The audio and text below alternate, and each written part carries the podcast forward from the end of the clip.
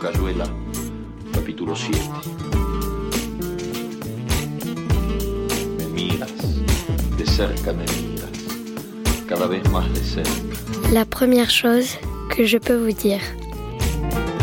Entonces jugamos al cíclope.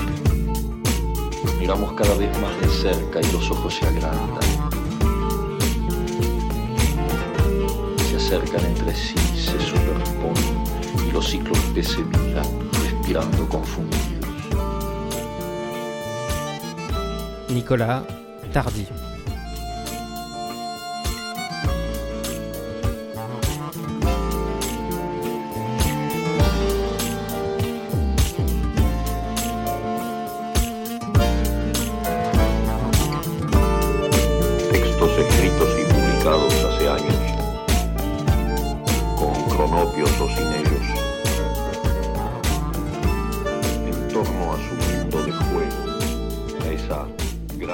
La première chose que je peux vous dire, c'est qu'après avoir visionné Les Vampires de Louis Feuillade lors de l'été 2017, je m'étais dit, il y a quelque chose à faire avec ça. Ça, c'était l'alliance d'éléments de type proto-blockbuster, rebondissement spectaculaire, personnages stéréotypés, et d'éléments de type cinéma expérimental, animation textuelle, disparition du quatrième mur, ainsi que l'usage du langage par les protagonistes, messages codés, usage de voix enregistrées, alors que nous sommes dans un film muet.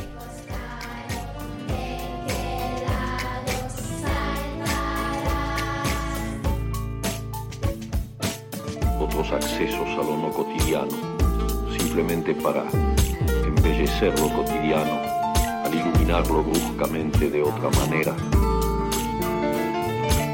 sacarlo de sus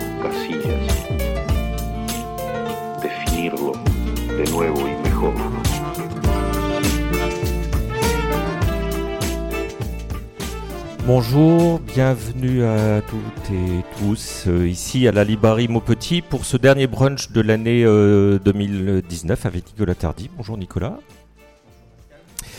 Nous allons euh, passer euh, un petit temps ensemble là euh, avec ce micro et puis pour les auditeurs de, de Radio Grenouille puisque nous enregistrons ici pendant ces brunchs littéraires la première chose que je peux vous dire la revue radiophonique et la revue papier de la Marelle. Alors aujourd'hui on n'est que revue radiophonique puisque la revue papier n'est pas prête. C'est les petites surprises de, de- de fin d'année, mais elle le sera dans très peu de, de jours. Donc vous pourrez la trouver ici puis dans notre lieu à, à Marseille et chez nous aussi à la Marelle. Euh, on, on fait euh, cette rencontre pour euh, euh, présenter un auteur, son travail, euh, avec une courte présentation un peu ludique, un petit questionnaire. On enregistre ça à la librairie Maupetit. C'est diffusé sur Radio Grenouille 88.8 et en, euh, et évidemment sur le site le troisième et quatrième dimanche du mois à 11h. Alors là, ça va tomber, je crois, euh, en plein pendant les, les fêtes pour toi. Euh, il va falloir euh, se lever tôt euh, au moment euh, où on n'a pas envie de se lever tôt. Et ensuite, nous rejoignons euh, hors émission les, personnes qui sont euh, avec nous euh, ici à la Libarie, euh, autour de, de tables, en train de déguster quelques mets et boissons euh, bio euh, proposés par euh, les Ondines de Marseille qui sont euh, avec nous euh, pour, pour ces brunchs. Alors un petit mot, Nicolas Tardy. Euh, Pour te, te présenter, Euh, tu es né en 70, tu vis 1970, tu vis à Marseille, tu publies sur euh, différents supports imprimés et numériques, on en, parlera, tu donnes des lectures publiques, tu collabores avec des artistes, des musiciens, tu, animes des ateliers d'écriture numérique ou, non, des workshops d'écriture, enfin tu as une activité d'écrivain, d'écrivain actif, d'écrivain contemporain, un peu comme on- on les voit aujourd'hui quand ils s'engagent dans des, dans des actions concrètes au- auprès de publics et de différents publics. Et tu as aussi une activité euh, d'éditeur puisque tu co-diriges avec Caroline Cherb les éditions Contre-Mur qui publient de la poésie sous forme de livre numérique. Poésie euh, euh, au sens très large, je dirais. Mais peut-être qu'on pourra parler de ce qu'est ce la poésie pour toi. Et tu as confondé l'association Calopsite qui est une association d'action culturelle qui a objet de travailler la langue par le biais de l'oral ou de l'écrit, euh, grâce aux apports du numérique en particulier. Alors euh, voilà, il y a une quantité de, livres euh, que tu as que tu as publiés, des textes parus aussi en, revue. Je peux pas tous les citer, je peux peut-être juste citer les, les, tout derniers Monde de seconde main qui est sorti aux éditions de, de, de l'attente en 2019, et puis un autre éditeur à, à Bordeaux, édition série discrète, Gravitation autour d'un double soleil. Euh, qui est sorti en 2018. Et, puis bah, tous les autres, bah, je vous invite à regarder la, la, bibliographie euh, de Nicolas, sauf si tu as envie de citer quelques titres particuliers. Pas spécialement. Alors, on est là pour... Euh, euh, parler évidemment euh, du projet euh, en cours qui s'appelle Vampirisation, mais pas uniquement, puisque on va vous inviter à, découvrir un peu le, reste de ton travail, peut-être avec quelques lectures. Mais on va aborder ça avec une série de, de questions. Hein, C'est un petit peu la, la, la, règle pour cette pour cette émission, auquel tu as répondu pour pour la revue et qu'on va qu'on va dérouler comme ça, avant de parler peut-être plus précisément de du projet de d'écriture qu'on accompagne euh, à la Marelle, non pas avec une résidence, puisque tu habites à, Marseille, mais avec un, projet de, livre numérique, un accompagnement euh, qui serait plus éditorial et, plus de, soutien, euh, y compris financier, par l'intermédiaire du Centre national du livre qu'il faut citer ici. Alors, on va peut-être commencer par ça, puisque j'ai dit que tu avais une activité assez forte en tant qu'écrivain. Euh, est-ce qu'on est peut évoquer ce qu'est une journée type de l'écrivain au travail pour toi La question. Euh, il n'y a pas de journée type. Il n'y a pas de journée type. Ça, c'est une réponse rapide. Euh, non, c'est les, éléments extérieurs à l'écriture qui vont, comment on va dire, timer, en bon français, ma journée. C'est-à-dire que bah, évidemment, si je vais faire des ateliers d'écriture à tel ou tel endroit, euh, je calme ma journée sur ça. Euh, si je suis en résidence, euh, loin de mon foyer, mon rythme de journée est autre. Et autre. Et puis, comme j'imagine tous les écrivains qui, hommes ou femmes, qui ont eu un moment des enfants, bah, leur journée a un rythme qui change à ce moment-là. voilà. sur les rythmes scolaires et autres. Mais en même temps, je crois que je ne supporterais pas d'avoir un rythme très régulier. Alors, ce n'est pas, c'est pas courant comme euh, réponse. On a quand même pas mal d'auteurs, d'autrices qui euh, souvent nous répondent qu'il y a des moments euh, fixes, presque obligatoires, presque une, règle de, vie qui les, amène à écrire à certaines heures pour se dégager un temps certain euh, dans la journée euh, et pour pas être grignoté par le, reste Toi, tu procèdes autrement euh, Je suis J'imagine pas tout à fait le seul à procéder comme ça, mais c'est plutôt des périodes. C'est-à-dire qu'il y a des moments où je vais pouvoir écrire sur des temps très fragmentés, une heure par-ci, une heure par-là, ou un quart d'heure par-ci, un quart d'heure par-là. Donc des notes que je vais assembler, par exemple. Et puis après, en fin de, en fin de chantier d'écriture, on va dire. Euh, là, effectivement, j'ai besoin de temps pour euh, tourner en rond chez moi en lisant à voix le texte, euh, barrer, reprendre. donc, c'est plutôt par des, des périodes. voilà, il n'y a pas un truc, je ne suis pas tous les matins à 10h devant mon écran. que dire d'autre? Que la fenêtre est ouverte et qu'on entend la, rue. La fenêtre est ouverte, on entend les pimpons des, et que ce que j'ai remarqué par contre qui était constant, c'est euh, que j'ai besoin d'un temps de décantation. Voilà. Donc je vais écrire, je vais réécrire, je vais laisser de côté, je vais reprendre. Et euh, si j'ai un peu de chance, je reprends un petit peu. Et si j'ai moins de chance, je reprends tout. Est-ce que ça, euh, j'ai envie d'explorer un peu cette question encore. Est-ce que ça, ça amène à une écriture plus par fragments, par bribes, ou est-ce que c'est de toute façon un, procédé d'écriture ou un choix d'écriture que tu mènes, quel que soit euh, à la limite de, ton rythme de, vie Je suis pas sûr que ça amène un. Ou, en tout cas que ça m'a amené à écrire de façon fragmentée, parce que je pense que j'ai toujours écrit de façon fragmentée. Euh, moi, j'ai fait des études en art visuel et donc j'ai commencé à vraiment euh, écrire en découpant des choses euh, dans des livres, des magazines. Euh, puis après en rajoutant des choses, euh, enfin d'abord en les recopiant pour faire disparaître les raccords, puis après en rajoutant des choses. Donc le fragment, le collage, c'est dans ma pratique depuis le début. Voilà. Alors puisque tu évoques un parcours. Est-ce que, euh, autre question, il y a euh, un auteur fétiche, un auteur euh, que tu as envie de mettre un petit peu plus en, avant ou qui est peut-être ton auteur du, moment? Parce que des auteurs fétiches, évidemment, on a souvent l'envie d'en citer plusieurs, mais... oui, puis il y, aurait, fétiche aurait l'idée d'un culte et il faut peut-être pas, pas exagérer non plus, c'est pas ce rapport-là. En tout cas, un auteur qui a été vraiment important pour moi, c'est Lucien Suel, euh, qui est principalement un poète qui vit dans le nord de la France. Quand j'étais étudiant euh, en école d'art, donc euh, comme je disais, j'ai commencé à avoir un travail de collage que j'ai diffusé par le biais de ce qu'on appelle ou ce qu'on appelait, puisque ça se fait plus trop, le mail art.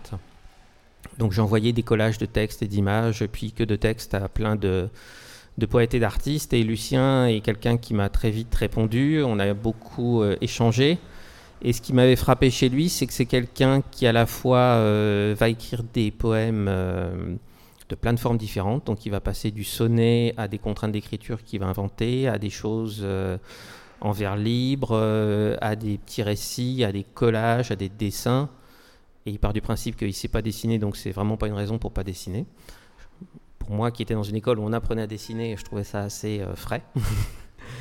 Euh, c'est également un traducteur de la Beat Generation. Il a traduit les journaux de Kerouac. Et ce qui m'avait surpris, c'est que du coup, il y avait euh, ce foisonnement de pratiques. Et euh, c'était pas du tout l'image de l'écrivain que j'avais. Voilà. Autant pour moi, un artiste plasticien pouvait avoir des approches très diverses. je connaissais le travail de, gens comme Bruce Nauman ou Martin Kippenberger, qui sont des, des artistes plasticiens qui changent de, de médium défini. Et pour moi, un écrivain, c'était, il écrit que du roman, il écrit que de la poésie, il est vraiment, il fait du livre, euh, voilà. Donc ça a commencé à un peu euh, fendre cette représentation que j'avais. Et puis euh, après, c'est un moment où j'ai découvert ce qui faisait peut-être le lien avant même que j'arrive à Marseille avec Marseille, le catalogue de poésie et peinture, par exemple, qui était une grosse expo sur les liens entre les arts visuels et la poésie qui avait eu lieu à Marseille et de voir comme ça tout un champ qui s'ouvre à moi. Quoi. Poésure et peinterie, qu'on trouve encore ce euh, catalogue, programme difficilement, je crois. Oui, qu'on doit retrouver vendu très très cher sur des sites. ou à la bibliothèque du CIPM à, Marseille. Si on ou dans la mienne, mais que je garde. euh, ça t'a ouvert des voies, en tout cas, cette possibilité-là de, de, de, naviguer entre plusieurs euh, arts, plusieurs genres, euh, cette, ce travail aussi finalement peut-être qui ressemble plus à la démarche d'un plasticien que de ce qu'on a en tête quand on parle des écrivains euh, et qui resterait euh, uniquement dans la matière texte. On ouvre ça à autre chose. Euh, oui, peut-être c'est aussi. j'ai souvent une double approche par rapport à l'écriture. C'est soit j'ai. J'ose pas dire une idée, mais une impulsion qui va m'enclencher un travail d'écriture et après, euh, ben, je vais avancer dans ce travail. Et puis, suivant la taille, la forme qu'il a, je vais aller vers tel ou tel médium. Et euh, je peux avoir aussi presque l'inverse, c'est-à-dire qu'on va par exemple me solliciter pour, euh, je sais pas, une, revue sur, sur un site avec un, nombre de signes limité, et c'est ça qui va déclencher l'écriture.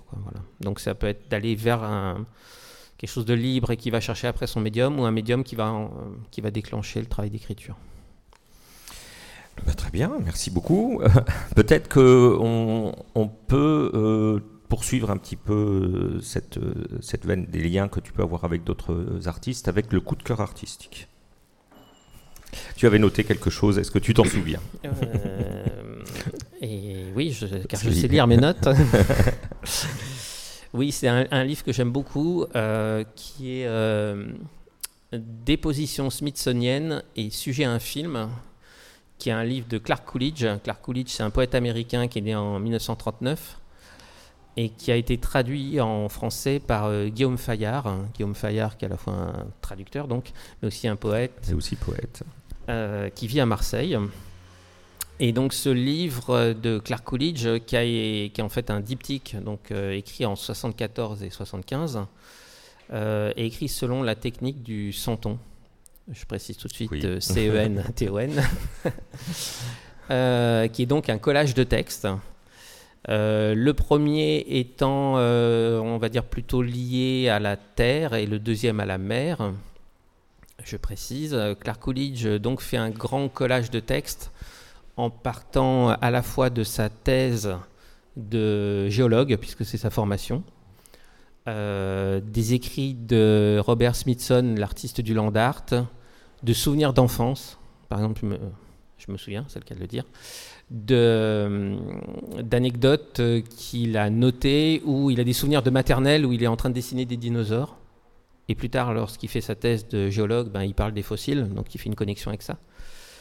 Et l'autre versant, euh, donc sujet à un film, part euh, principalement du journal que tenait Steven Spielberg pendant le tournage des Dents de la Mer, qui est donc le premier film euh, blockbuster et qui s'est très très mal passé. Il y a des plongeurs qui commencent à se noyer dans les faux requins, il y a le bateau qui coule la veille du jour, il devait couler dans le film, enfin que des que des choses catastrophiques et tout ça étant combiné avec d'autres euh, éléments. Et donc c'est un livre où on va passer comme ça, on va glisser de formes en prose à des formes en vers libre. Il y a des moments, il y a des alexandrins et d'autres contraintes formelles et notamment des contraintes formelles, on va dire européennes, alors que c'est un auteur américain et que c'est pas trop leur culture, euh, par exemple, de se mettre à faire des alexandrins, ce qui n'a pas grand sens pour un poète américain, généralement. Euh, voilà, donc on va glisser, on va avoir des formes qui changent, on va avoir des choses très narratives. Tout d'un coup, on tombe dans des listes alors qu'on est dans un bloc et on, tout d'un coup, on se dit tiens, je lisais une histoire et, et, je suis dans une énumération sur une page, et puis au milieu de l'énumération, pof, on retombe sur autre chose.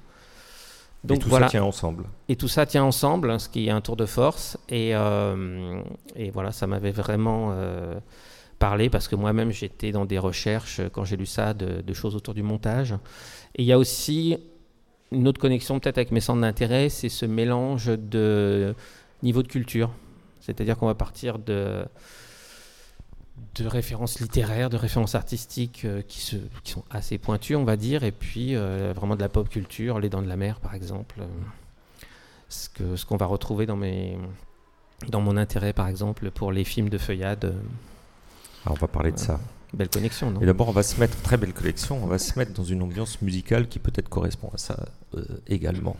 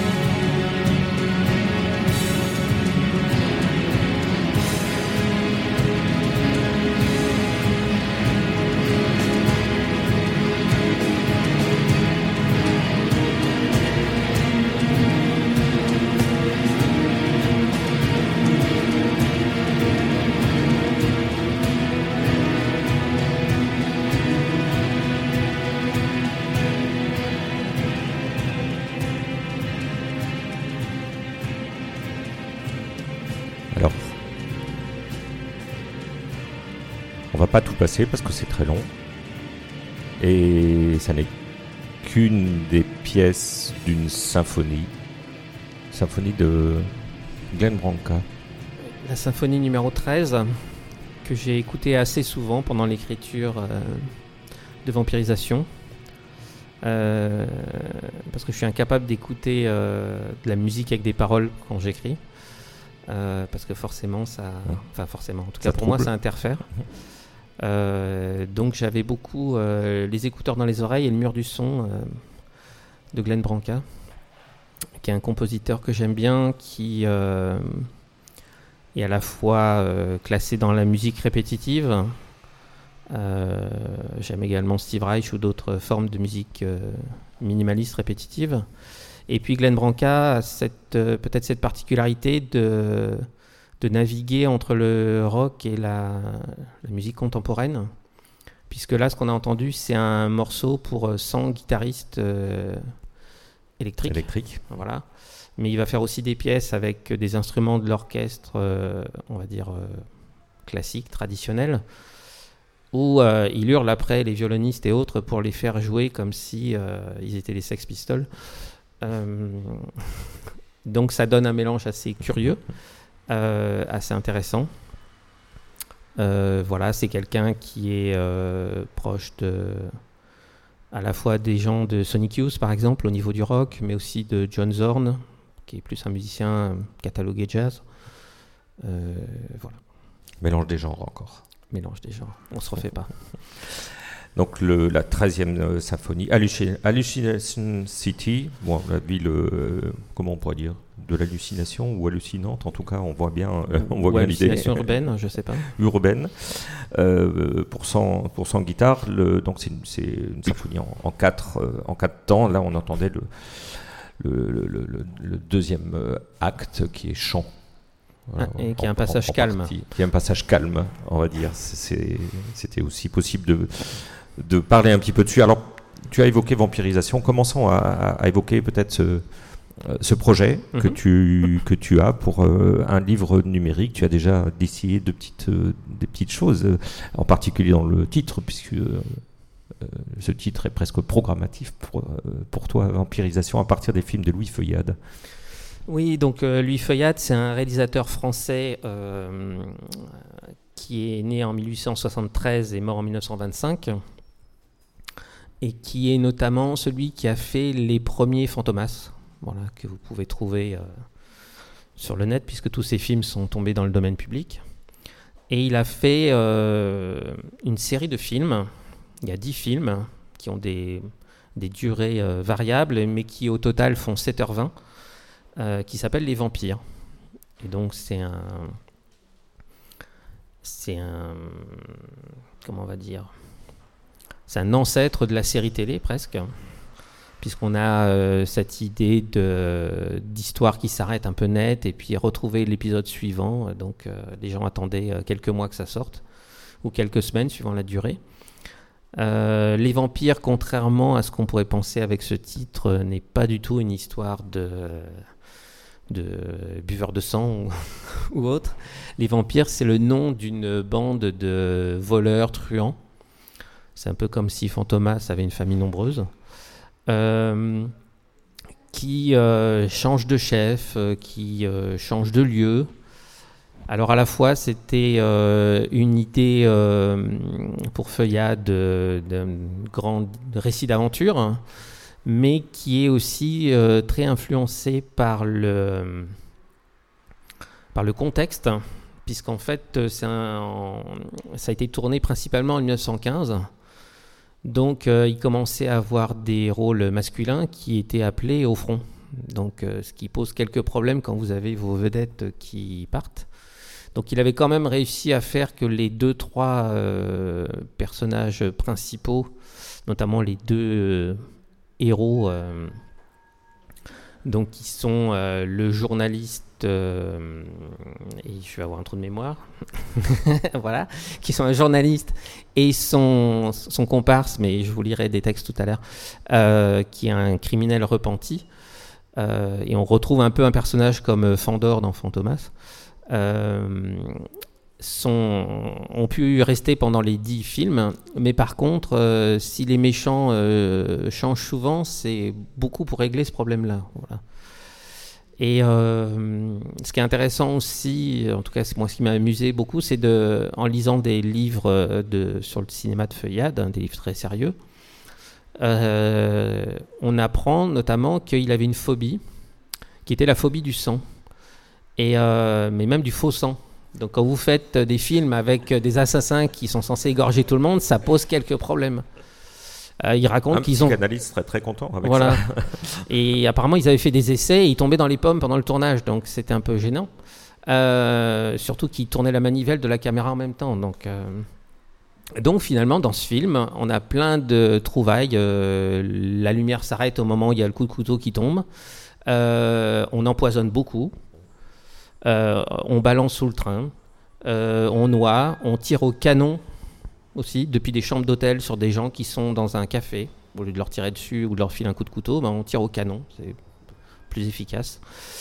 Euh, voilà, donc on a comme ça euh, des petites choses euh, anecdotiques, mais qui vont forcément influencer ce récit et donner un, côté, comme si c'est tout à l'heure blockbuster, voilà, complètement dément. Voilà, il y a une personne dans un bateau, alors du coup on fait exploser le bateau pour faire disparaître. et puis il y a aussi dans ces films, voilà, ce que je disais, cette chose euh, autour du langage. Euh, il y a beaucoup de.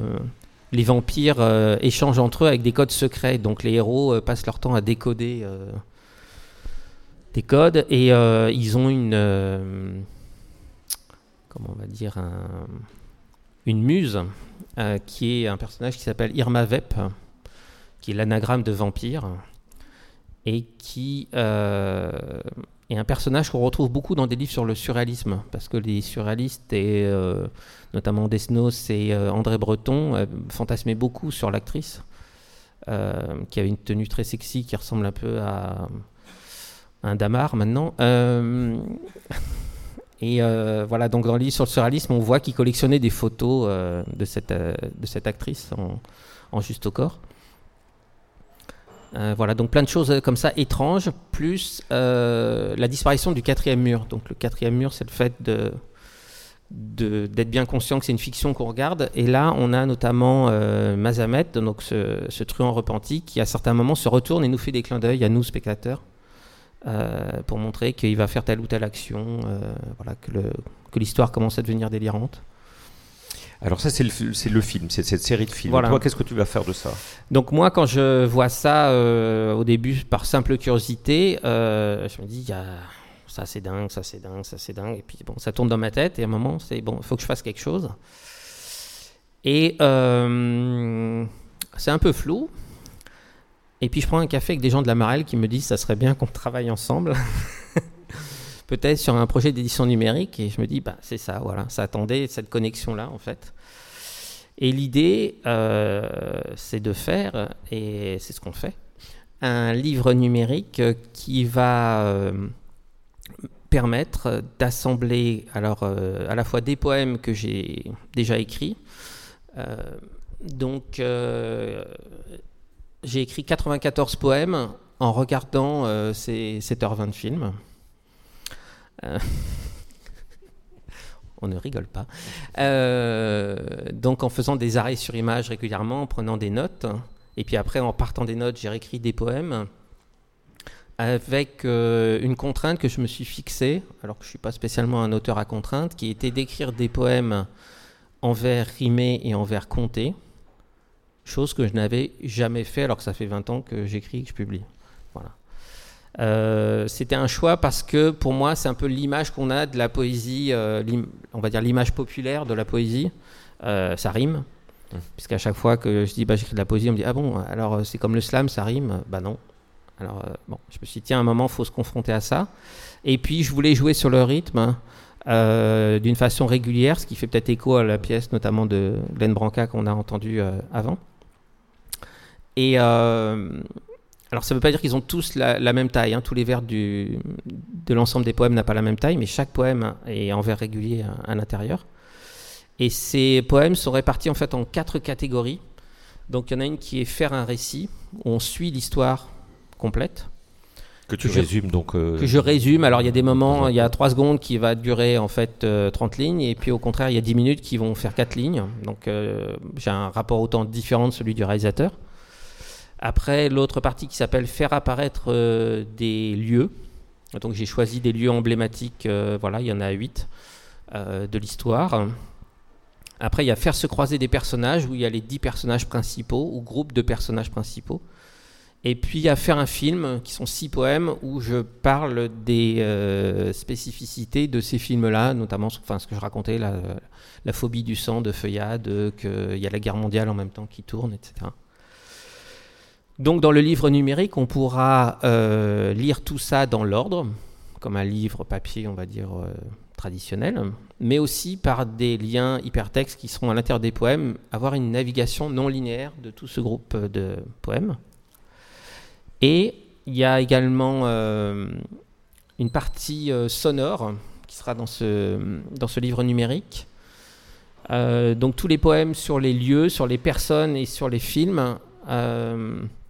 Euh, J'ai confié euh, la délicate mission à Arnaud Mirland, qui est un musicien et chanteur avec qui j'ai déjà travaillé, qui travaille également avec Lucien Suel ou avec euh, Yann Monk, euh, de mettre ces textes en chansons. Donc c'est lui qui va chanter, chanter, parler, euh, les mettre en musique, euh, avec aussi cette euh, liberté ou, ou contrainte peut-être que je lui ai donnée, qui était de ne pas forcément euh, respecter les poèmes que j'avais écrits et que je lui passais. C'est-à-dire qu'il pouvait très bien prendre une strophe et, la boucler, en faire un refrain, alors qu'il n'y a pas de répétition dans le, dans le poème, ou euh, de, sauter des passages, euh, voilà.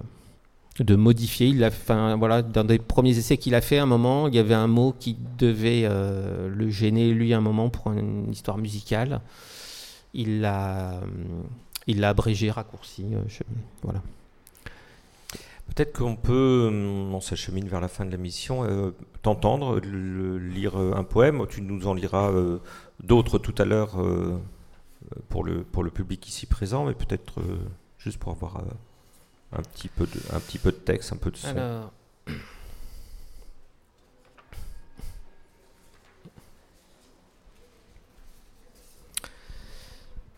Eh ben, je vais vous lire par exemple euh, Philippe Guérande. Donc chaque poème a un titre et Philippe Guérande, c'est le héros dont j'avais euh, Oubliez le nom tout à oublié le nom. Voilà. J'espère qu'il n'y a pas de psychanalyse dans la salle. Euh, C'est raté, il y en a. Je m'en doute, il y a toujours des psychanalystes dans la salle. Philippe Guérande. Et journaliste Philippe Guérande, pas du genre à recevoir des amendes. Il promène partout son teint livide, il pourra être vu comme insipide. A une gueule de gendre idéal, avec une réputation proverbiale. Il promène partout son teint livide, il pourra être vu comme insipide.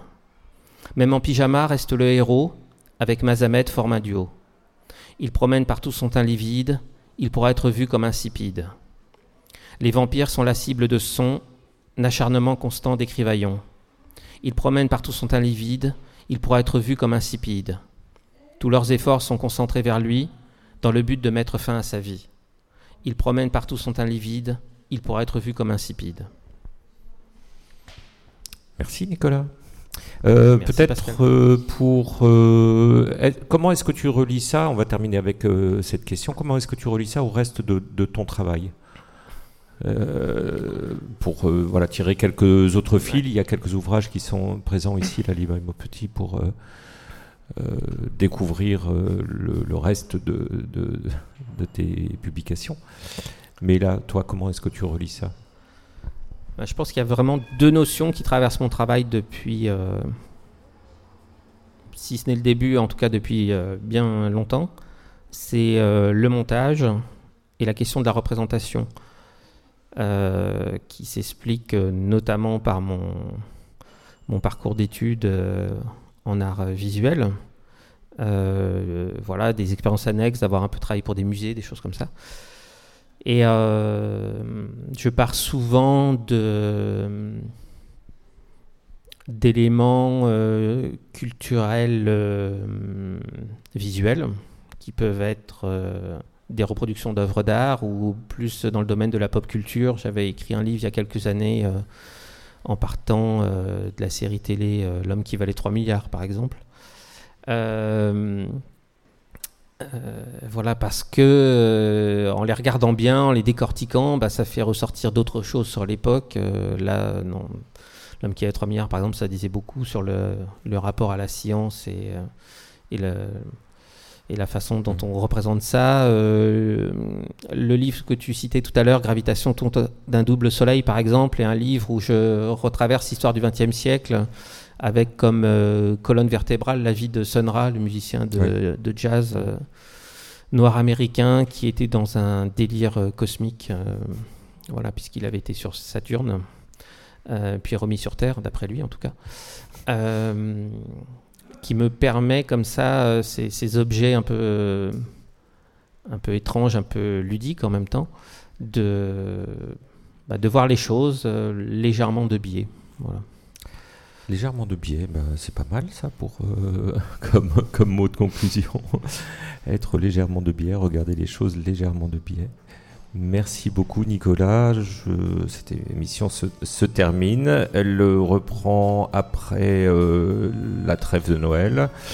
On sera le 11 janvier avec la poète euh, Nathanaël qui vient du Canada, qui écrit aussi bien en français qu'en anglais, qui se traduit et qui traduit d'autres auteurs. Euh, le 11 janvier, ici même à la librairie Petit. Merci et bonne journée et bonnes vacances et joyeux Noël.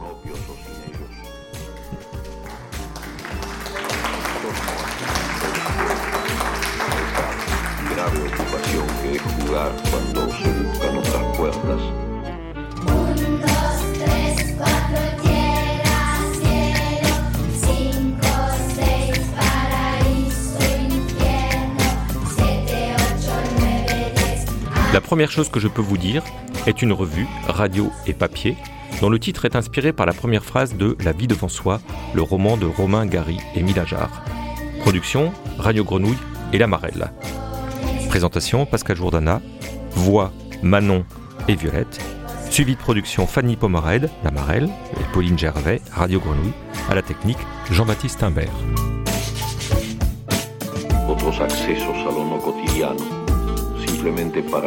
La Marelle est une structure hébergée à la friche Belle de Mai qui encourage l'émergence de nouveaux talents littéraires et facilite les échanges entre les écrivains et le public. C'est à la fois un lieu de création, d'accompagnement à la production et de diffusion.